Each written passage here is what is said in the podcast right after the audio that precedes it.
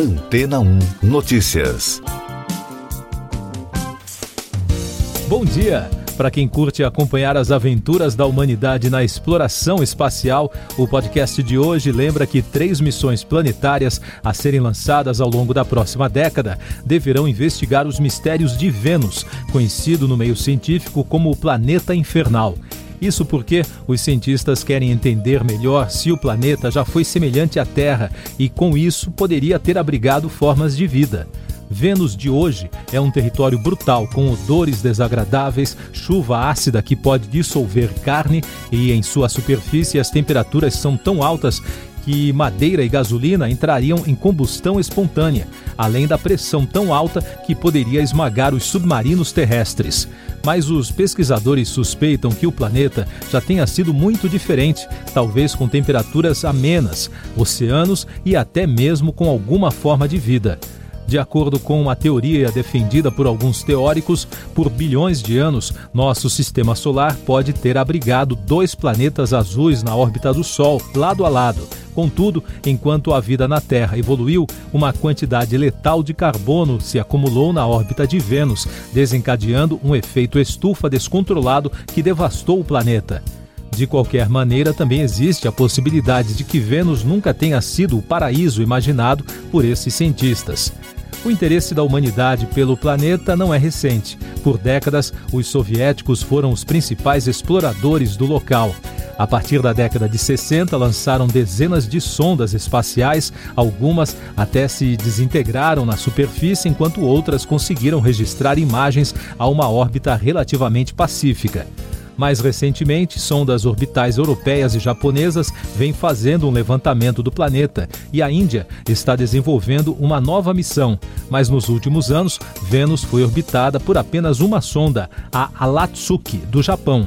Agora, no segundo semestre deste ano, Thomas Zurbuchen, administrador da NASA, anunciou duas novas missões como parte do programa Discovery da Agência Espacial. E logo depois, a Agência Espacial Europeia disse que também lançaria uma sonda espacial para o planeta. O trio robótico mapeará com precisão a superfície de Vênus, procurará sinais de vulcanismo ativo e examinará o interior do planeta. Além de contribuir para uma melhor compreensão do nosso planeta irmão, essas sondas também nos ajudarão a investigar se os milhões de planetas rochosos em órbitas semelhantes a Vênus ao redor de outras estrelas podem ser habitáveis. E daqui a pouco você vai ouvir no podcast Antena 1 Notícias. Vacina da Pfizer tem 70% de chance de evitar hospitalização pela variante Omicron condenados no julgamento da Boate são presos após decisão do STF. Eleições 2022. TSE unifica horário de votação em todos os estados. Um estudo divulgado na África do Sul aponta que duas doses da vacina da Pfizer BioNTech contra a Covid-19 oferecem uma proteção de 33% no combate à variante Omicron e de 70% contra hospitalizações. O trabalho confirma as primeiras suposições de que a nova versão do coronavírus seria mais contagiosa e mais resistente às vacinas. Os quatro condenados no julgamento da Boate Kiss pela morte de 242 pessoas no incêndio de 2013 começaram a cumprir as penas na terça-feira, após o presidente do Supremo Tribunal Federal, Luiz Fux, aceitar o recurso do Ministério Público do Rio Grande do Sul. A ação do Ministério pedia a suspensão do habeas corpus preventivo aos condenados no julgamento na última sexta-feira o Tribunal Superior Eleitoral determinou um único horário para o início e o encerramento da votação em todo o país nas próximas eleições. Com isso, todos os estados terão que seguir o horário oficial de Brasília, das 8 da manhã às 5 da tarde. E isso será independente dos fusos horários. A alteração foi aprovada durante a definição das regras que serão aplicadas no pleito. Essas e outras notícias você ouve aqui na Antena 1. Oferecimento Água Rocha Branca. Eu sou João Carlos Santana e você está ouvindo o podcast Antena 1 Notícias.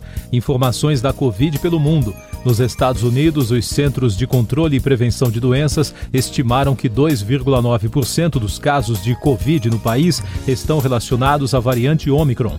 A projeção incluiu todas as variantes identificadas do SARS-CoV-2. De acordo com o CDC, a variante tem casos de transmissão comunitária em Nova Jersey, Nova York, Porto Rico e Ilhas Virgens. No Reino Unido, há ao menos 10 pacientes hospitalizados com a nova variante.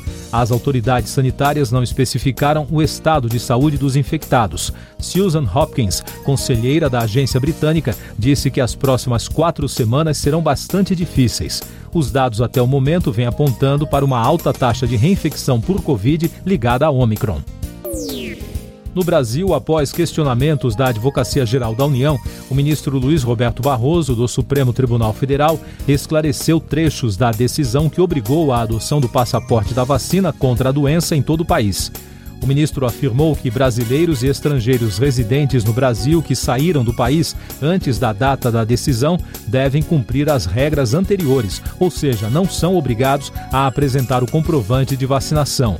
Para os demais viajantes, o passaporte já está valendo desde terça-feira. Com dados prejudicados devido ao ataque hacker contra o Ministério da Saúde, o país registrou na terça-feira 141 mortes por Covid-19 e soma agora 617.121 óbitos desde o início da crise, de acordo com o consórcio dos veículos de imprensa. Os números mostram que a média móvel de mortes nos últimos sete dias ficou em 151, com tendência de queda. Em casos confirmados, o país totaliza 22 milhões e 100 mil, com mais de 5 mil diagnósticos notificados em 24 horas. E o número de pessoas que completaram a vacinação já passa de 139 milhões e 900 mil, o que representa 65,63% da população brasileira mais destaques do movimentado noticiário nacional. A Polícia Federal intimou o presidente Jair Bolsonaro a depor no inquérito que investiga a divulgação nas redes sociais de um documento sigiloso que apura suposto ataque ao sistema interno do Tribunal Superior Eleitoral em 2018 e que, segundo o tribunal, não representou risco às eleições. O vazamento ocorreu em agosto. Por lei, o servidor público tem obrigação de proteger informações sigilosas o Supremo Tribunal Federal declarou inconstitucional a resolução do Conselho Nacional do Meio Ambiente, o CONAMA, que anulou as regras de proteção de áreas de manguezais. Com a decisão unânime, ficam restauradas as leis que garantem o licenciamento de empreendimentos de irrigação, conservação e uso do entorno das áreas, entre outras regras de proteção ambiental. A corte também começou a julgar na terça-feira, no plenário virtual, se mantém a decisão da ministra Rosa Weber, que liberou a execução orçamentária das emendas de relator, também conhecidas como orçamento secreto, no orçamento de 2021. O prazo para votação acaba amanhã. Até o momento, o placar de votação tem quatro votos pela liberação das emendas. O Superior Tribunal de Justiça rejeitou a ação apresentada pelo Ministério Público de Minas Gerais contra a decisão que transferiu da Justiça Estadual para a Federal a competência para julgar o processo contra o ex-presidente da Vale e outras 15 pessoas devido ao rompimento da barragem em Brumadinho. Com isso, o Ministério Público Mineiro avalia se recorrerá ao STF. O senador Antônio Anastasia, do PSD Mineiro, foi eleito para a vaga do Tribunal de Contas da União, que estava aberta com a saída do ministro Raimundo Carreiro. Na votação no Senado, o parlamentar mineiro superou os rivais Cátia Abreu, do PP do Tocantins, e Fernando Bezerra, do MDB de Pernambuco. Para analistas, o resultado representa uma vitória para o presidente da casa, Rodrigo Pacheco, que se engajou na candidatura do conterrâneo. O tribunal é responsável pela fiscalização contábil, financeira, orçamentária, operacional e patrimonial dos órgãos e entidades públicas do país. Subiu de 31 para 58 o número de municípios em emergência por causa dos estragos provocados pela chuva em Minas Gerais. Além disso, cinco pessoas já morreram. Segundo o decreto assinado pelo governador Romeu Zema, desde 7 de dezembro, as precipitações causaram múltiplos desastres, como inundações, enxurradas e alagamentos, e deixaram famílias desalojadas ou desabrigadas. Na Bahia, o governo estadual abriu um gabinete em Itamaraju, ao sul de Salvador, para ajudar os 51 municípios em emergência por causa das chuvas da semana passada. Serão criados pontos de distribuição de roupas, medicamentos e alimentos. Não há mais nenhum município ilhado no estado, mas 220 mil pessoas foram afetadas pelas enchentes e 11 pessoas morreram. Política Econômica. O plenário da Câmara dos Deputados aprovou na noite de ontem, em primeiro turno, a proposta de emenda constitucional dos precatórios, por 320 votos favoráveis, 147 contrários e uma abstenção. A proposta abre espaço de 106 bilhões de reais no orçamento de 2022 para o pagamento do Auxílio Brasil de 400 reais. Agora, nesta quarta-feira, os deputados devem analisar as propostas de alterações do texto, conhecidas como destaques. A última ata do Comitê de Política Monetária do Banco Central do ano afirma que as incertezas relativas ao controle de gastos do governo, também conhecido como risco fiscal, elevou a estimativa de inflação para um patamar acima da meta nos anos de 2022 e 2023. Por isso, segundo o documento, a taxa básica de juros do país também poderá subir para nível ainda mais alto nos próximos meses. Outros destaques do noticiário econômico: a Petrobras anunciou uma redução no preço médio de venda da gasolina para as distribuidoras. O valor passará de R$ 3,19 para R$ 3,09 por litro a partir de hoje. Segundo a estatal, a redução média de 10 centavos por litro reflete, em parte, a evolução dos preços internacionais e da taxa de câmbio. A diminuição de 3,13% é a primeira desde junho. A agência de classificação de risco Fitch Ratings manteve a nota de crédito do Brasil com perspectiva negativa, o que indica riscos à economia, às finanças públicas e à trajetória da dívida.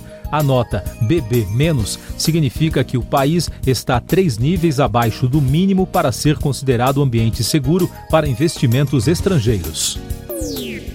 Dados do Instituto Brasileiro de Geografia e Estatística mostram que o volume de serviços no Brasil caiu 1,2% em outubro, na comparação com setembro. É a segunda retração mensal e a maior queda para meses de outubro desde 2016. De acordo com o Instituto, o setor ainda está 2,1% do patamar pré-pandemia, mas reduziu o crescimento em relação ao nível de fevereiro de 2020. Destaques internacionais em mais um dia de tensões diplomáticas em meio à crise entre Rússia e o Ocidente. O presidente Vladimir Putin pediu uma reunião urgente com os Estados Unidos e seus parceiros na Aliança Ocidental da OTAN, a organização do Tratado do Atlântico Norte, para discutir a situação na fronteira da Ucrânia. Ao mesmo tempo, o líder russo marcou uma reunião virtual com o principal aliado, o presidente chinês Xi Jinping. O governo russo também apresentou na terça-feira o primeiro protótipo de um drone de ataque invisível.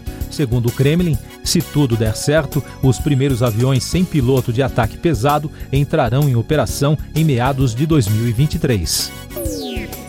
Você confere agora os últimos destaques do podcast Antena 1 Notícias, edição desta quarta-feira, 15 de dezembro. Após analisar o recurso da Procuradoria-Geral da República, o ministro Alexandre de Moraes do Supremo Tribunal Federal decidiu dar continuidade ao inquérito que apura a conduta do presidente Jair Bolsonaro ao divulgar informações sobre vacinas contra a Covid-19 quando ele relacionou as vacinas a um risco ampliado de se desenvolver AIDS, uma relação que não existe, segundo os cientistas. A América do Sul é a região que mais vacinou a população contra a Covid com a primeira e a segunda dose. Os dados divulgados nesta semana são do Our World in Data, que divide a imunização da América do Norte e do Sul. De acordo com a publicação especializada em pesquisas, a região sul tem 61% da população totalmente vacinada, enquanto 14% foi parcialmente imunizada. Siga nossos podcasts em antena1.com.br.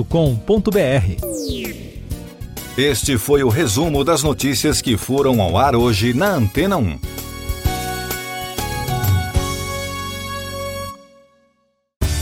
Depois de tanto conteúdo legal, que tal se hidratar com água rocha branca? O consumo regular de água durante o dia traz benefícios para a saúde, como, por exemplo, manter a pele bonita e hidratada. Rocha Branca, da fonte direto para sua casa.